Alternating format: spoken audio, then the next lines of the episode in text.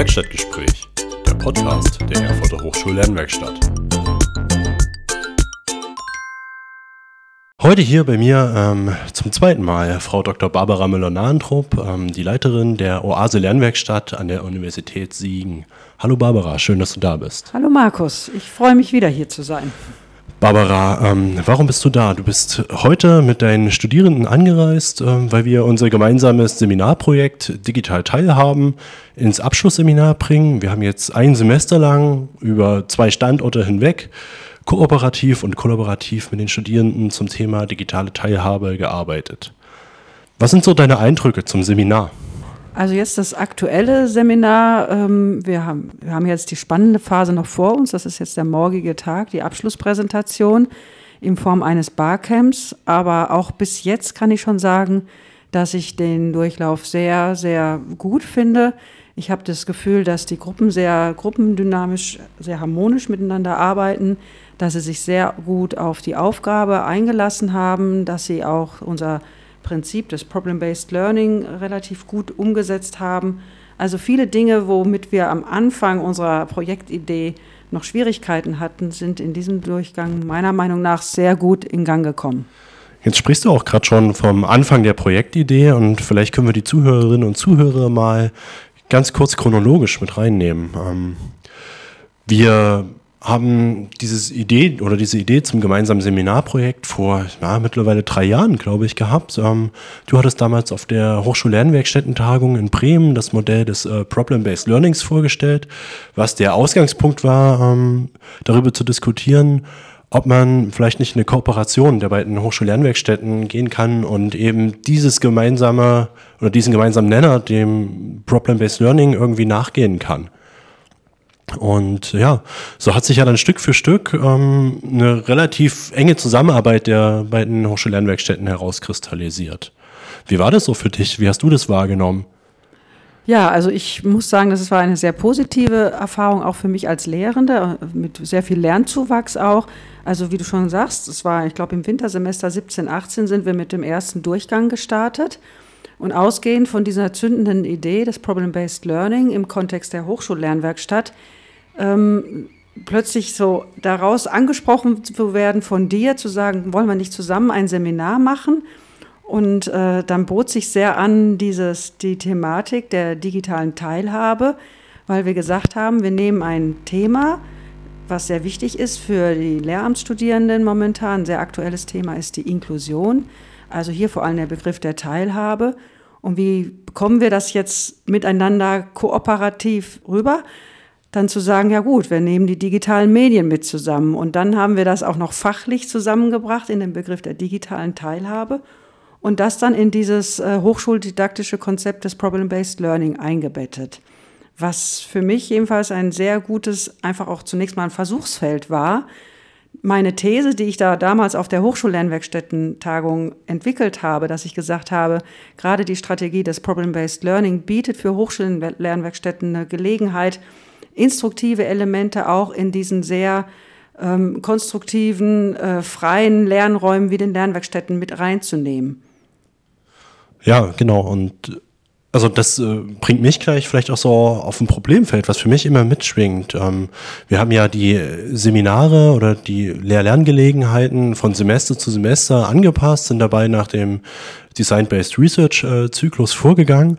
Und es gibt dieses Spannungsfeld, was du auch in einem Artikel beschreibst, zwischen Instruktion und Konstruktion. Und genau das begegnet mir immer wieder, weil wenn wir versucht haben, ja, das Seminar ein Stück weit besser zu machen, ein bisschen erfolgreicher, sage ich mal, zu machen, ähm, sind wir immer an den Punkt gekommen, ja, vielleicht müssen wir Strukturierungselemente sogar erhöhen und äh, ein Stückchen von der Öffnung weggehen. Da geht es zum Beispiel ganz konkret um die äh, Problemstellung im Pro äh, problembasierten Lernen, dass wir dazu übergegangen sind von einer sehr, sehr offenen Problemstellung, die immer konkreter zu spannen. Ähm, wie siehst du dieses Pendel zwischen Instruktion und Konstruktion? Hast du, bereitet dir das auch äh, Kopfschmerzen, gerade im Kontext von Hochschullernwerkstätten, wo man ja eigentlich und per se von der Öffnung von Unterrichtsmodellen ausgeht? Ja, also das ist immer wieder äh, eine Konfrontation, mit der ich, in der ich mich auch ausgesetzt fühle. Und das haben wir in unserem Seminardurchgang, in jedem Durchgang auch eigentlich jetzt jedes Mal deutlich gemerkt. Ähm, interessant finde ich dabei zum Beispiel auch äh, die Reaktion oder auch die Rückmeldung der Studierenden in dem Zusammenhang. Also ich erinnere mich an unseren zweiten Durchlauf, da haben wir eine ähm, Evaluation vorgenommen und äh, dort wurden die Studierenden auch befragt, was sie besonders schätzen an diesem Seminarkonzept. Da haben sie zunächst einmal ganz deutlich gesagt, dass sie so selbstständig arbeiten können, dass sie viel Freiraum haben und so weiter. Und als sie dann an den nächsten Punkt gefragt wurden, ja, was sie vermisst haben, haben sie gleichzeitig gesagt, ja, sie hätten gern manchmal mehr Instruktionen gebraucht und mehr Strukturen und mehr Vorgaben und klare Anweisungen. Und da haben wir genau gemerkt, eigentlich sind die Studierenden auch in diesem Dilemma. Sie wollen auf der einen Seite die Freiheit und auf der anderen Seite brauchen sie Klarheit durch Struktur und sie wollen eine Instruktion. Und genau in dem Dilemma stehen wir als Dozierenden ja auch. Die Frage ist ja, hat oder Gibt es die Möglichkeit, in einem hochschuldidaktischen Setting ähm, genau beide Dinge zu bespielen? Einerseits Freiheit zu schaffen und andererseits, ich sage mal, Sicherheit zu geben, Sicherheit durch Struktur. Und ja, das ist die Frage, mit der wir uns eigentlich auf den Weg gemacht haben, indem wir versucht haben, das Seminar immer weiter anzupassen. Ich kann schon mal äh, so viel vorweggreifen, dass ähm, sonst vielleicht ein Stück weit dadurch gelungen ist, die Öffnung ähm, wieder hereinzubringen, ähm, dadurch, dass wir das Seminar für verschiedene Studiengänge geöffnet haben. Eben nicht nur für lehramtsbezogene Studiengänge, sondern ähm, der Teil, der quasi hier von der Universität Erfurt beigesteuert wird, liegt im sogenannten Studium Fundamentale und wir haben ja Kommunikationswissenschaftler und Wissenschaftlerinnen dabei, Studierende aus den Fachbereichen Psychologie, Erziehungswissenschaften, also ein sehr buntes Feld, was per se dann natürlich eine gewisse Öffnung und auch von Thematiken und Inhalten mit sich bringt. Ja, und genau aus Signer Seite haben wir in diesem Durchgang ja zum Beispiel vor allem Masterstudierende dabei, die schon fast am Ende ihres Studiums sind und durch die Praxissemestererfahrung eine sehr hohe Expertise auch in vielen Bereichen schon haben. Und das finde ich dann auch besonders spannend, diesen Austausch und vor allem diesen kollaborativen Austausch. Den spüren die Studierenden, glaube ich, in diesen gemischten, sehr heterogenen Kontexten ähm, viel, viel deutlicher noch, als, wenn wir, als beim ersten Durchgang, als wir nur die Bachelor-Lehramtsstudierenden zusammen hatten. Ja, also für mich nochmal, um das abzuschließen, glaube ich, ein Moment, was ähm, ja für Erfolg spricht in diesem Seminarmodell, ähm, die Gruppe zu heterogenisieren oder wie man das dann auch immer nennen möchte. Ähm, da du eben auch gerade von äh, Kollaboration bzw. Co-Konstruktion gesprochen hast, ähm, möchte ich auch nochmal über unsere allgemeine Zusammenarbeit bei den Lernwerkstätten sprechen. Ähm, wir haben das auch nochmal in einem Artikel publiziert, in Anlehnung an Kresel ähm, gibt es die drei Ebenen. Einmal die Ebene des Austauschs, der ähm, arbeitsteiligen Kooperation und dann die dritte Ebene der Co-Konstruktion. Und ähm, ja, es ist ganz spannend zu sehen, weil es natürlich alle drei Ebenen äh, bei uns eine Rolle spielen und die sich auch zeitlich passend nacheinander aufgebaut haben. Also es ging, glaube ich, schon erstmal mit einem losen Austausch über hochschuldidaktische Inhalte los, dass man eben sich über Modelle wie das problembasierte Lernen unterhalten hat, über Prüfungsformen, ähm, wie man Öffnungen in Lehr- und Lernsettings gestalten kann. Und dann der nächste Schritt war zu sagen, wir schauen mal, wie wir ein gemeinsames Seminar überhaupt planen können. Und das, äh, wenn ich mich recht erinnere, ging das auch erstmal sehr arbeitsteilig los, dass du gesagt hast, ähm, du bringst Inhalte aus dem Bereich der Inklusion mit rein. Ich habe gesagt, okay, ich habe eine gewisse Affinität zur äh, Digitalisierung. Schauen wir mal, was da didaktisch möglich ist. Und für mich das Spannende, dass wir dann auch irgendwann so an eine Grenze gekommen sind und gemerkt haben, so richtig rund wird das dann noch nicht. Und ähm, das ging dann erst, als wir wirklich ko-konstruktiv, kollaborativ miteinander gemeinsam über die Fragestellung geschaut haben und sozusagen in der Schnittmenge dieser beiden Themenfelder der eigentliche Inhalt des Seminars entstanden ist. Ja, also da stimme ich dir voll zu. Was ich da noch dazu ergänzen könnte, ist, dass ich selber an mir gemerkt habe, was über solche Prozesse oder über solche Stufen auch, was für ein Lernprozess in Gang kommt. Und wo die wirkliche Chance liegt von dieser Ebenen der Co-Konstruktion, also dieses Lernen voneinander auf, auf Augenhöhe, aber jeder kommt mit unterschiedlicher Expertise rein und schaut aus einer unterschiedlichen Perspektive auf die Thematik oder die Herausforderung, die so ein Seminar mit sich bringt. Und äh, das bedarf natürlich auch einer gewissen Offenheit, das bedarf auch einer gewissen Kritikfähigkeit. Ähm, das bedarf auch, dass man sich auf neue Impulse einlässt. Also ich sage jetzt mal nur Beispiel, du hast eben deine digitale Expertise erwähnt. Meine digitale Expertise war zu Beginn unseres äh, gemeinsamen Projektes sicherlich noch relativ niedrig einzuschätzen. Und äh, ich hatte auch ein paar Blockaden, gebe ich öffentlich zu. Aber ich merke, dass sich dadurch jetzt immer mehr sich was entwickelt hat und ich, ich immer mehr eingelassen habe, aber ich gleichzeitig auch mit meiner Expertise auch was beitragen konnte. Und das ist ja auf viele andere Lernsettings total gut übertragbar. Ja, und dieses äh, Kompliment gebe ich auch gerne mal zurück, ähm, weil ich jetzt schon sagen kann, dass ich auch dank dieses Seminars Digitalisierung mittlerweile auch ganz anders betrachte, ähm, dass ich es mittlerweile schon auch kritischer sehe in manchen Punkten, aber gleichzeitig ein unglaublich großes Potenzial wahrnehme, wenn es eben genau um diese Bereiche Inklusion und Inkludierung von Menschen geht, ähm, dass da Digitalisierung ja auf der einen Seite ganz viele Tools bereithält, die viel, viel möglich machen, was vorher eigentlich nicht denkbar war. Sei es zum Beispiel so ein Seminar über ein Semester standardübergreifend zu gestalten, allein das ähm, ja, diese Entfernung ähm, über digitale Tools zu überbrücken. Und auch auf der anderen Seite, dass man, ähm, wenn man es schafft, ich nenne jetzt einfach mal den Begriff Mindset, ähm, das in seine Denkweise mit reinzunehmen und ähm, vielleicht auch kollaborativ lernen zu denken, weil es eben die entsprechenden Werkzeuge mittlerweile dafür gibt, dass sich da auch nochmal neue Inhaltsfelder aufmachen und neue Möglichkeiten äh, öffnen. Ja, und wenn man das dann noch überträgt auf ähm, ein hochschuldidaktisches Setting, das ähm, solche Prozesse zulässt, aber auch ähm, eingebettet ist in den Kontext der Hochschullernwerkstatt und zum Beispiel jetzt eingebettet in die Strategie des Problem-Based Learning. Und da merke ich, da ist auch noch Luft nach oben bei unserem Seminarkonzept. Ja, auf jeden Fall. Ähm, das ist jetzt hier absolut noch nicht im optimalen Bereich gelaufen, auch wenn ich mit vielen Dingen sehr zufrieden bin. Ähm, ich merke immer noch, wie, wie stark sowohl wir als auch die Studierenden in traditionellen Lehr-Lernstrukturen gefangen sind, die zum Beispiel sehr stark dominiert werden durch Prüfungsformate. Und ähm, immer dann, wenn das Wort Prüfung am Ende eines Seminars ist, ähm, fangen bestimmte Prozesse an, die vielleicht durch den heimlichen Lehrplan zu erklären sind und die dann solche anderen Formate stören. Und das ist eine große Herausforderung, wie man es schafft, diese Prüfungsformate auch in eine Richtung kompetenzorientierte Prüfungsformate äh, Setting und so einzubauen und zu entwickeln und das dann halt auch gerade in diesen Kontexten irgendwie zu verwirklichen. Und ich merke, dass das hemmt immer noch die Wahrnehmung der Chance einer Hochschullernwerkstatt und die Wahrnehmung auch der Chance einer Strategie wie das Problem-Based Learning. Ja, genau.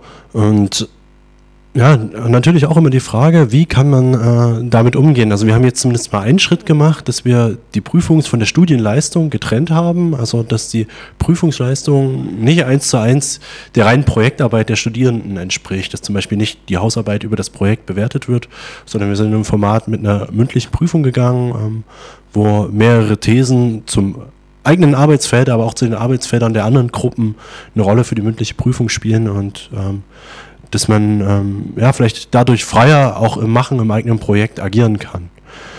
Vielleicht zum Abschluss, Barbara, was gibt's denn oder was würdest du denn äh, Zuhörerinnen und Zuhörern mit an die Hand geben wollen, die eigene Projektideen hochschuldidaktisch, standortübergreifend realisieren wollen? Was sind so vielleicht deine zwei, drei ähm, Mitbringsel oder was kannst du dir aus dieser bisherigen Kooperation mit uns am effektivsten mitnehmen oder was ist das Wichtigste vielleicht?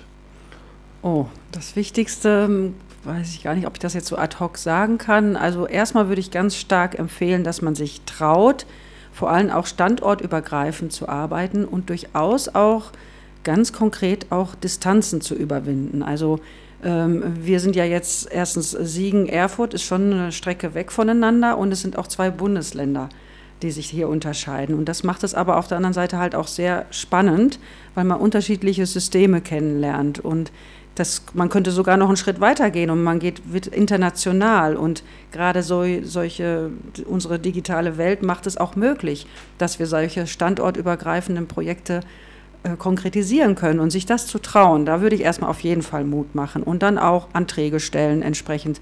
Wir hätten das auch alles nicht einfach so umsetzen können, wenn wir nicht durch irgendwelche Möglichkeiten über Anträge Finanzierungen bekommen hätten, um so eine Exkursion und so weiter zu starten. Dazu muss man sich trauen und man muss es auch einfach versuchen und im Moment glaube ich, ist das Feld da, dass man äh, hier auch erfolgreich solche Anträge stellen kann. Ja, genau. Ähm, für mich ist vielleicht so der wichtigste Punkt, ähm, dass man auch auf dozierenden Ebene eine gute Beziehungsebene pflegt, dass man die Möglichkeit hat, ja, du hast es schon angerissen, auch mal Kritik zu äußern, ohne dass es persönlich genommen wird, weil natürlich auch Co-Konstruktion nur dann funktioniert, wenn es auch Reibungspunkte gibt, äh, wenn man Punkte hat, über die man wirklich diskutiert und dafür Lösungen dann findet. Und das ist für mich genau der Mehrwert dieser Zusammenarbeit. Also, weil du ja auch sagtest, du hast eine Menge dazugelernt. Also, als wir das erste Seminar gestartet haben, war ich gerade frisch dabei als Hochschulmitarbeiter und das war glaube ich, mein zweites Seminar, was ich überhaupt erst gegeben habe.